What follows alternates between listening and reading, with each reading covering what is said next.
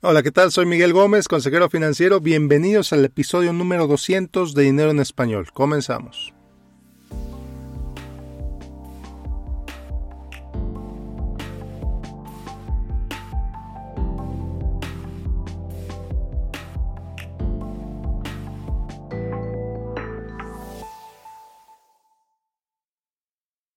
Antes de empezar con este episodio, quiero dar las gracias primero a ti, querido escucha, querido seguidor de este podcast, por escucharme pues desde 2014. Muchísimas gracias.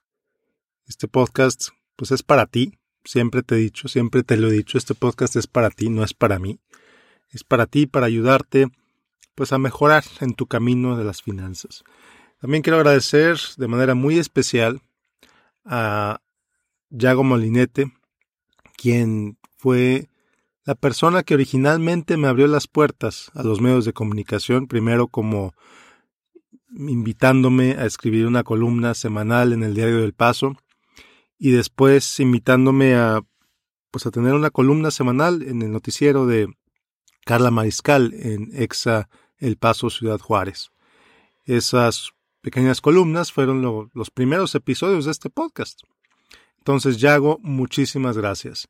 También a Víctor Luébano. Víctor, muchísimas gracias. Víctor, tú fuiste quien me enseñó a pararme enfrente de un micrófono, a empezar a hablar, a empezar a evitar esos ruidos tan incómodos, los a, e, este, etcétera. Víctor, muchísimas gracias.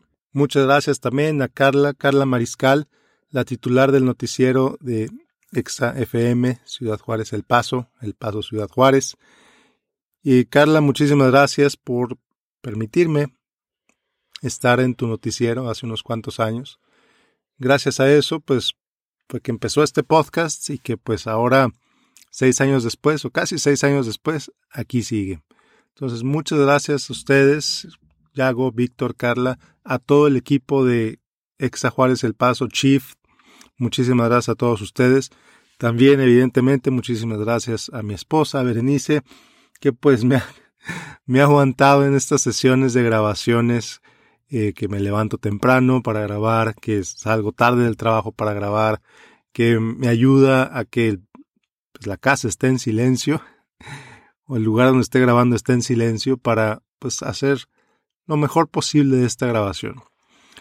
Entonces, muchísimas gracias a todos ustedes. Estoy muy contento de haber llegado al episodio número 200. Vienen muchos más vienen entrevistas muy interesantes, particularmente dos que ya están grabadas, que están por lanzarse, una con un bestseller del New York Times, que ha sido reconocido, sus libros han sido reconocidos como de los mejores en cuanto a inversiones, libros fáciles de entender, fáciles de leer, fáciles de ejecutar, y también otra entrevista que ya está grabada, una nominada al Grammy Latino, una chica sensacional, con una actitud súper positiva que ya verán muy pronto cuando lance este episodio con ella también.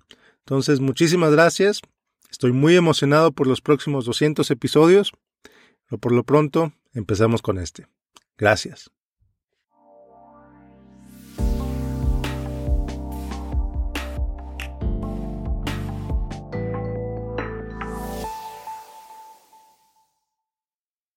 El tema principal para el episodio de hoy son inversiones para 2020. La verdad es que siempre, siempre que estamos cerca del inicio del año, no falta quien me pregunte, y muchísimas gracias por preguntarme. La verdad, muchísimas gracias por hacerme estas preguntas. No falta quien me pregunte, bueno Miguel, ¿qué inversiones me recomiendas para este año? ¿En dónde debería poner mi dinero en 2020? O otros que me preguntan, oye Miguel, las cosas se ven muy interesantes, las cosas se ven difíciles, las cosas se ven oportunas, las cosas se ven bien, dependiendo del, del, del mood de la persona que me envíe la pregunta. A veces puede ser alguien muy optimista, alguien muy pesimista. Me dicen, oye Miguel, evítate rollos, simplemente dime dónde poner mi dinero este año. ¿A dónde me ver bien? ¿Dónde me recomiendas poner mi dinero este año? Y aquí pues respondo simplemente pues con una sonrisa. Porque pues por donde lo veas, hay muchas oportunidades de inversión y también hay muchos riesgos de inversión. Entonces, por ejemplo, los metales preciosos, el oro en particular. El oro en particular llegó en las recientes semanas a su máximo de los últimos cinco años. Hace cinco años que el oro no llegaba a un precio tan elevado. Sigue estando relativamente bajo donde estaba hace 10 años, pero ahorita está a niveles más altos en los últimos cinco años. Ya que me dirán, oye Miguel, entonces es buena idea invertir en oro, va a seguir subiendo. Ya sabes mi respuesta. No lo sé. No tengo forma de saberlo. Los bonos. Los bonos. Cada vez hay más países con tasa cero o incluso con tasa negativa. Hay una cantidad ridículamente alta de dinero, ridículamente alta, que está pagando exactamente cero o que incluso los inversionistas están pagando para que los gobiernos tengan su dinero. Imagínate, imagínate una tasa de interés negativa, algo que era inconcebible hace algunos años, ahora es la realidad en muchos países, particularmente europeos. Entonces, ¿qué hacer ahí? ¿Conviene pagarle un gobierno para mantener tu dinero ahí? ¿Por qué lo hacen? Bueno, pues porque están motivando el consumo, están incentivando el consumo, es mala idea que recibas una tasa negativa, entonces en lugar de recibir una tasa negativa, ¿por qué no mejor compras cosas? ¿Por qué no mejor inviertes? ¿Por qué no mejor haces X o Y? Es, el argumento de esos gobiernos. Entonces, pues, hay personas que pues dicen que estamos pasando una nueva era en la que se fomenta más el consumo que el ahorro, con todos los problemas que eso puede traer, particularmente en esos países. Si no tienes ahorro, el ahorro es el verdadero creador de riqueza, no el consumo. Entonces, bueno, afortunadamente países como México, México todavía, todavía ahorita, todavía hoy, ofrece tasas de interés atractivas respecto a su riesgo país. Las tasas de CETES están muy altas respecto al nivel de riesgo que ofrece México en este momento. Si de repente las, las calificadoras de inversión le bajan el grado de inversión a México, esas tasas van a tener que subir todavía más para compensar el para compensar el nivel de riesgo que, que, estás poniendo cuando, cuando pones tu dinero en México. De momento, México todavía tiene grado de inversión. México todavía parece un lugar atractivo para inversiones seguras, como los CETES, como los bonos de gobierno. Entonces, quizá podría ser buena idea. No lo sé si va a seguir siendo así. No lo sé si el presidente va a hacer un anuncio el día de hoy en el que mande los mercados al piso. No lo sé. De momento parece interesante. Estados Unidos, Estados Unidos es de los pocos países que todavía paga tasas positivas, particularmente entre los países desarrollados. Estados Unidos se ha mantenido fuerte, se ha mantenido estable, con tasas de interés sí bajas, sí es cierto, son tasas bajas, pero son tasas positivas y todavía tiene la estabilidad, la fortaleza, pues la capacidad de pago que representa el gobierno de Estados Unidos. Entonces, sí, todavía sigo recomendando a la gente que invierta en bonos del gobierno de Estados Unidos, si su situación se lo permite, si su nivel de riesgo, si sus metas están alineadas con invertir en ese tipo de instrumentos. Hay muchísimos otros tipos de bonos, certificados de depósito, también buena idea, y particularmente para instrumentos de bajo riesgo y de corto plazo. ¿Ok? Este es un punto muy importantísimo. Mientras menor sea tu plazo de inversión, la recomendación invariablemente es que inviertes en instrumentos de menor riesgo y de manera que a menor plazo de inversión no es tanto inversión, es más bien ahorro. Estás ahorrando. Entonces, si tu plazo de inversión es corto, la manera en la que vas a alcanzar tus metas financieras es a través del ahorro. A través del ahorro quiere decir asuntando tu dinero en un lugar, en una cuenta, en un CD, donde sea, pero la mayor parte de la acumulación de ese capital va a ser consecuencia de lo que tú pongas de tu bolsillo. No va a venir de los intereses, no va a venir de la apreciación, porque al ser una meta de corto plazo, no es buena idea invertir o poner tu dinero en instrumentos de alto riesgo. ¿Por qué? Pues porque si algo pasa, si ese riesgo se presenta, si el mercado empieza a caer, cualesquiera que sea ese mercado, pues entonces tú no vas a poder fondear esa meta de corto plazo. Si tu hija tiene 13 años y estás ahorrando para su quinceañera, para su fiesta de 15, y metes tu dinero en la bolsa porque tu compadre te dijo que la bolsa está muy bien, pues lo último que quieres es que la bolsa caiga 40% tres meses antes de la, quinceañera de tu hija y pierdas el 40% de ese dinero. Entonces, mucho cuidado. Metas de corto plazo se utilizan instrumentos de bajo riesgo. ¿Y vas a ganar poquito? Sí, vas a ganar poquito. Pero tampoco vas a perder.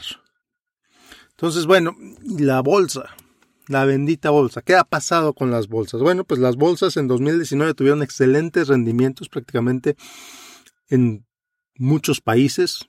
Te voy a decir prácticamente en todos los países, la realidad es que no, no, no en todos los países fue hacia la bolsa.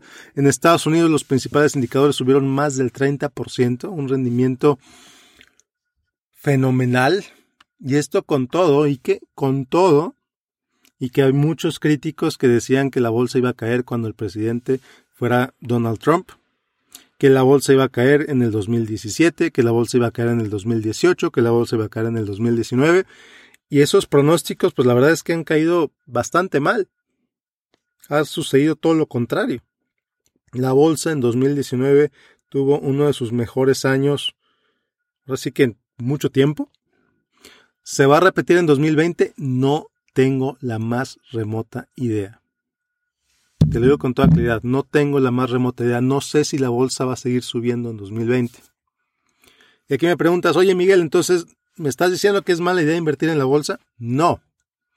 No estoy diciendo que es mala idea invertir en la bolsa, ni que estoy diciendo que sea mala idea invertir en metales, ni que sea mala idea invertir en bonos, ni que sea mala idea invertir en bienes raíces o en ningún instrumento. Lo que tienes que hacer es enfocarte en, número uno, identificar tus valores. Y esto te lo digo siempre. Número dos, identificar con toda claridad cuáles son tus metas financieras. ¿Para qué estás acumulando ese dinero. Lo estás acumulando para un viaje, lo estás acumulando para tu retiro, lo estás acumulando para algo que va a suceder en cinco años, para comprar un carro, para comprar una casa. ¿Para qué estás acumulando ese dinero? Cuando tengas esa claridad de para qué quieres ese dinero, la siguiente pregunta es ¿para cuándo lo quieres? ¿Estás ahorrando para una vacación en tres años? ¿Estás ahorrando para una vacación en diez años? ¿Estás ahorrando para tus vacaciones cada año durante los próximos 15 años? La respuesta a para qué quieres ese dinero y para cuándo quieres ese dinero es lo que debe guiar en dónde vas a invertir ese dinero. Bueno, entonces, invertir en bolsa. ¿Para quién es invertir en bolsa? Inversiones de largo plazo. Invertir para tu retiro, invertir en la bolsa es un excelente puede ser una excelente opción si quieres invertir para tu retiro. La bolsa de valores es una excelente opción. ¿Por qué? Porque vas a ver volatilidad, mucha volatilidad en el corto plazo. A lo mejor un año subes 30, el siguiente año bajas 20, el siguiente año subes 35, el siguiente año bajas 15. Pero en el largo plazo, vas a ver rendimientos positivos. De hecho, el rendimiento histórico del SP 500, el Standard Poor's 500, las 500 empresas más grandes de Estados Unidos, que cada año cambian esas 500, algunas de esas 500 empresas. Como se ve hoy, el S&P 500 es totalmente distinto de como se veía hace 35, hace 40 años. Pero bueno, el rendimiento promedio es alrededor del 9.8% alrededor del 9.8-10% anual histórico desde 1926. Muy buen rendimiento. La verdad es que es muy buen rendimiento. ¿Sabes cuántos años la bolsa ha dado ese rendimiento? El Standard Poor's 500 ha dado 9.9%.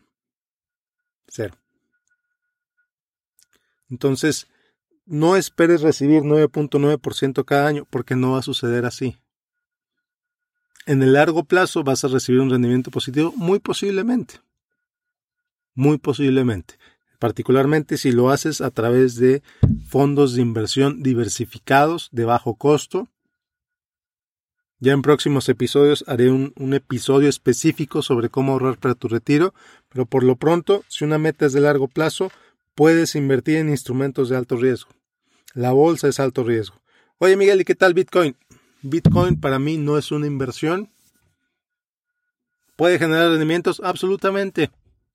Sube y baja de valor como muchas otras inversiones. Absolutamente.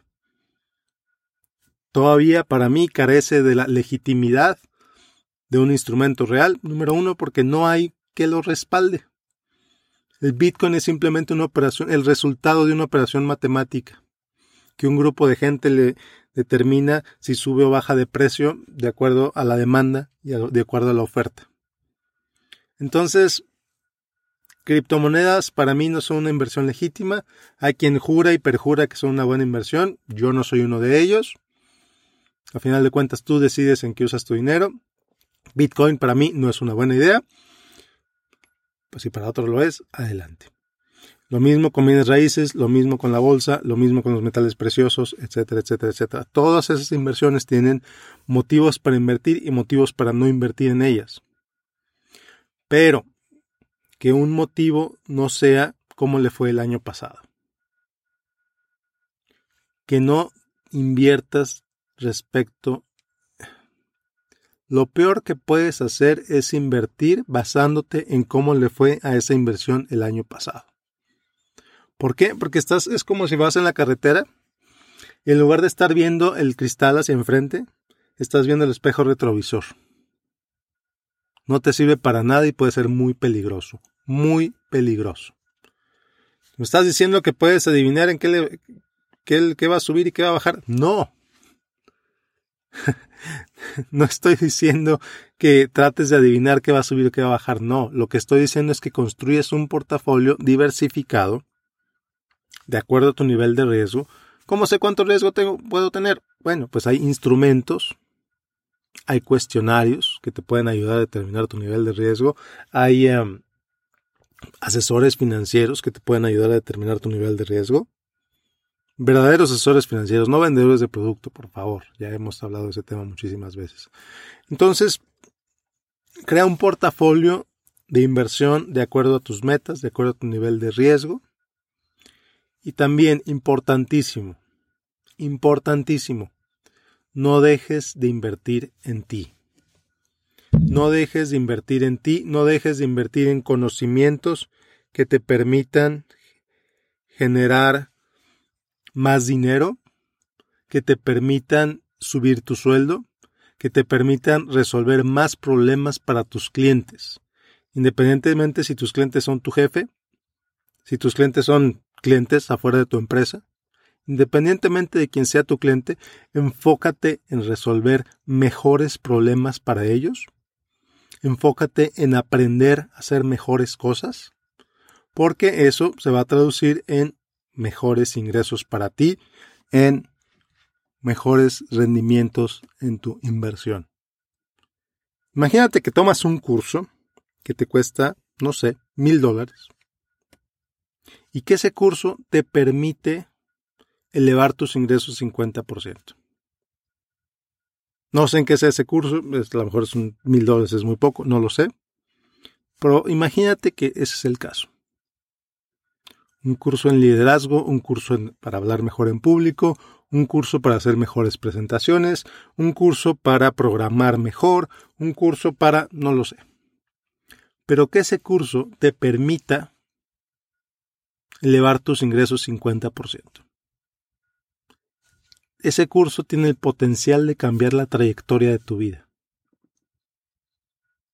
Ese curso tiene el potencial de generarte un mayor rendimiento que mil dólares puestos en X inversión. Te lo digo con toda claridad. No dejes de invertir en ti la inversión en ti te puede generar los mejores rendimientos, particularmente, particularmente si estás empezando tu carrera profesional. particularmente si estás apenas pues empezando en este camino de lo que es la vida laboral.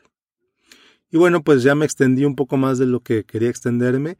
Muchísimas gracias por acompañarme en este episodio número 200. Nos vemos en el próximo episodio de Dinero en Español. Yo soy Miguel Gómez, consejero financiero. Como siempre, te invito a que me sigas en facebook.com, diagonal Miguel Gómez, consejero, o que te inscribas a mi boletín casi semanal en miguelgomez.link, diagonal correo. Nos vemos la próxima. Bye.